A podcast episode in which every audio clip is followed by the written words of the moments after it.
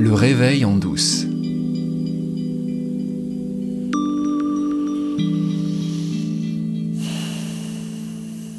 La semaine dernière, j'ai commencé à partager avec vous cette expérience que j'ai faite début décembre, d'aller faire une retraite de dix jours en silence dans ce centre qui s'appelle Dama Mahi et qui se situe dans Lyon, à disons deux heures de Paris.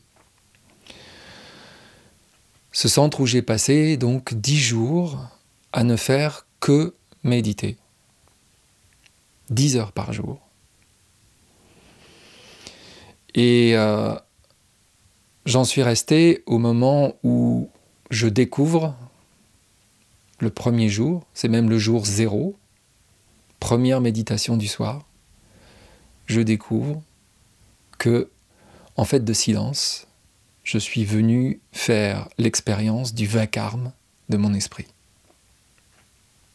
de mes pensées, qui déferlent littéralement. C'est la fête. Les souris dansent, les chats sont partis, je n'ai plus rien pour me divertir, puisque tout m'a été enlevé. Évidemment, je suis volontaire. Je suis en prison. Et on reviendra sur cette notion de prison. On nous en parle d'ailleurs, on nous dit vous êtes en prison. Vous êtes incarcéré volontaire. Et dans cette prison, je fais l'expérience du vacarme assourdissant de mon esprit. C'est la première expérience que je fais. Et c'est une expérience très très rude. Le premier soir, c'est ça qui se passe. Et heureusement, cette première expérience de méditation, elle est suivie par un discours. Qui nous fait ce discours? Je vais parler de ça aujourd'hui.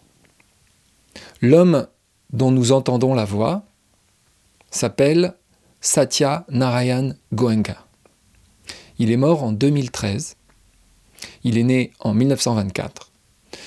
Et à l'origine, c'est un homme d'affaires indien dont la famille est installée en Birmanie qui a fait des études commerciales, qui s'est lancé dans les affaires alors qu'il était assez jeune, qui a eu une réussite assez exceptionnelle, mais qui ne se sentait absolument pas heureux dans l'existence avec sa réussite matérielle.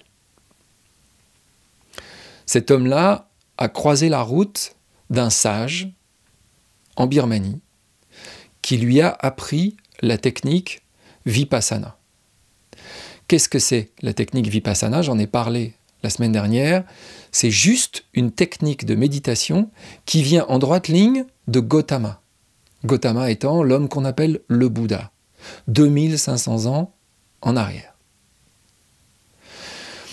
Pour le maître de Goenka, cette technique est le diamant que Gautama est venu apporter à l'humanité. Ce n'est pas lui qui l'a inventé, il l'a redécouvert, car les techniques de méditation, elles existaient depuis bien longtemps avant l'apparition de Gautama. Mais Gautama l'a redécouvert et il a ajouté quelque chose à cette découverte. Et ce qu'il a ajouté, c'est le fameux diamant dont Goenka va se trouver être le récipiendaire. Et il va comprendre au bout d'un certain nombre d'années, qu'il détient là quelque chose d'extraordinaire et qu'il faut que cette chose extraordinaire soit répandue sur la planète entière. Et c'est exactement ce qu'il va faire. Avec ses talents d'homme d'affaires, au lieu de les mettre au service de son propre intérêt et de sa fortune, il va commencer à déployer des centres de méditation vipassana, d'abord en Inde, dans les années 80, et puis très vite autour du monde. Et en 1988, le centre d'Amamaï, où je suis allé, a été créé. Si la technique vipassana trouve son origine dans une tradition indienne, hindoue, bouddhiste, il faut quand même qu'on se souvienne que Gautama lui-même, qu'on appelle le Bouddha, il n'a jamais été bouddhiste. Ce sont les disciples qui ont créé le bouddhisme. C'est exactement comme Jésus. Jésus n'a jamais été chrétien.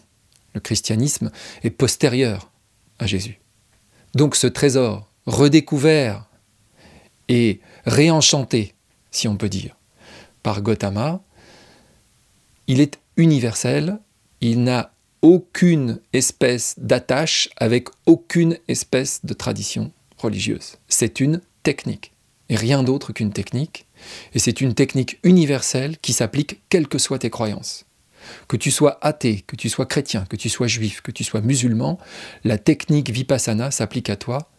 Quand on arrive là-bas, à Damamaï, on est frappé par ça, par la sécularité lieu. Il n'y a aucune trace de religion là-dedans. Il n'y a pas d'icône, il n'y a pas d'image, il n'y a pas de crucifix, encore moins, il n'y a pas de bougie, il n'y a, a rien. Il n'y a que des gens normaux habillés euh, comme moi qui sont là pour nous aider à méditer dans les meilleures conditions. Point barre. Rien de religieux, rien de sectaire, absolument rien. C'est exactement comme si on allait à la salle de sport. Et encore, il n'y a même pas l'uniforme. Parce que, en général, quand on va à la salle de sport, on porte des vêtements qui sont cohérents avec la salle de sport. Là, on nous demande juste de porter des trucs les plus simples et, si possible, larges pour ne pas révéler les formes, etc., afin que la distraction ne puisse pas avoir lieu. D'aucune manière. C'est aussi pour ça qu'on sépare les hommes des femmes, d'ailleurs. Alors après, évidemment, les gens se disent Ah oui, mais les homosexuels, euh, bah oui, des homosexuels, mais comment vous faites? Moi, je suis très content, en fait, d'avoir été séparé des femmes, parce que je sais que ça aurait pu être pour moi l'objet d'une distraction. Je l'avoue très humblement.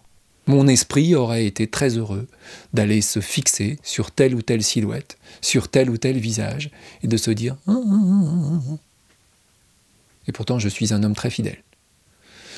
Donc, zéro religion là-dedans. Ça s'appelle Vipassana, parce que c'est le nom de la technique. C'est tout. Il n'y a pas besoin d'aller plus loin. Il n'y a pas besoin d'apprendre le sanskrit, il n'y a pas besoin de lire les écrits bouddhiques, il n'y a pas besoin de lire la Bhagavad Gita, rien de tout ça, ni le Mahabharata, n'en parlons pas. Rien, rien, rien. Juste écoutez ce qu'on vous demande de faire. Et appliquez à la lettre, autant que possible, ce qu'on vous demande de faire. Je reviens à Goenka. Goenka, on entend sa voix tout le temps. On entend sa voix au début des méditations, il psalmodie des chants en pali, la langue indienne. Quand vous entendez les psalmodies de Goenka, la première chose à laquelle ça m'a fait penser, c'est au bruit d'une perceuse électrique. Parce qu'il fait des trucs genre...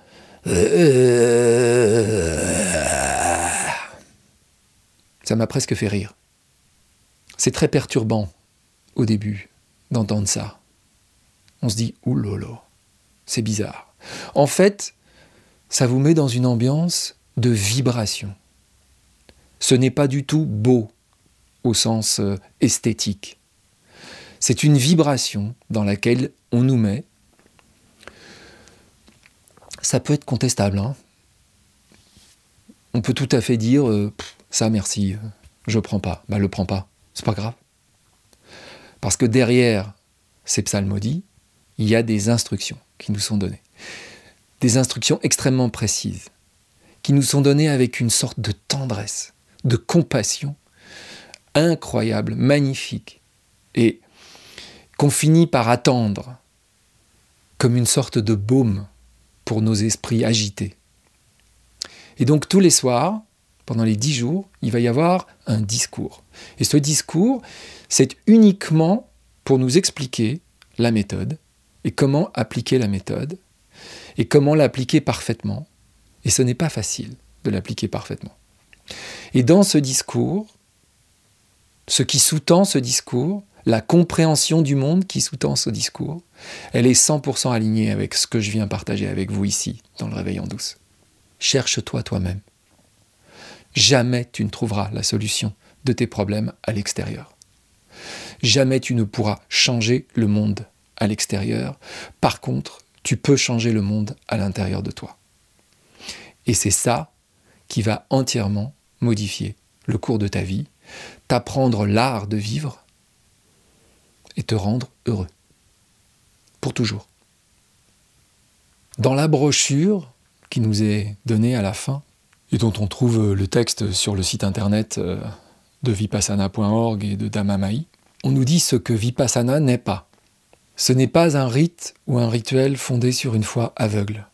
Absolument pas. Ce n'est pas un divertissement intellectuel ou philosophique. Alors ça, vraiment pas. Ce n'est pas une cure de repos. Certainement pas. Ou des vacances, encore moins. Ou un club de rencontres. Ça, c'est moins sûr. En tout cas, club de rencontres euh, romantiques, euh, non. Mais club de rencontres où on rencontre d'autres gens, peut-être. Parce que quand vous avez fini ce cours, que vous avez à nouveau droit à la parole, vous vous rendez compte à quel point vous êtes proche de tous les gens qui ont fait la même expérience que vous, au même moment, en silence. Et vous vous faites des amis instantanés. Et enfin, ce n'est pas un moyen de fuir les épreuves ou les tribulations de la vie quotidienne. C'est tout sauf une fuite. C'est le contraire. On va vous apprendre à faire face. De la plus belle des manières. Et puis ensuite, la brochure nous dit ce que Vipassana est. Vipassana est une technique qui éradiquera la souffrance. C'est un sacré postulat, ça. Éradiquer la souffrance. Il est trop tôt pour moi pour vous dire si c'est vrai. Mais le chemin semble très prometteur.